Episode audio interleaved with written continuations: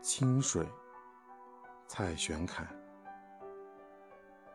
你那双奇的眼睛总是看不透，徐徐青烟消散在你的瞳孔里。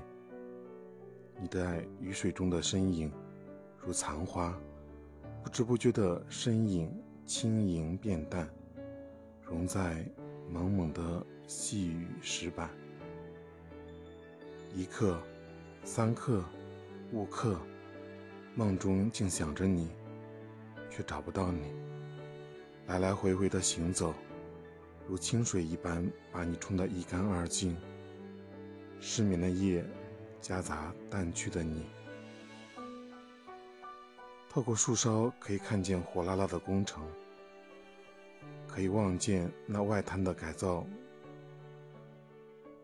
六月的天是多变的，云层把它娇柔的身子穿上，一件青烟似的薄纱，像一团黑球。雨顺着玻璃急急流下。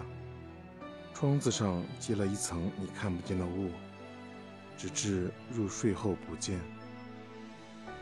透过那雾的阴影，穿过脚手架，可以看见正在打鼾的工人。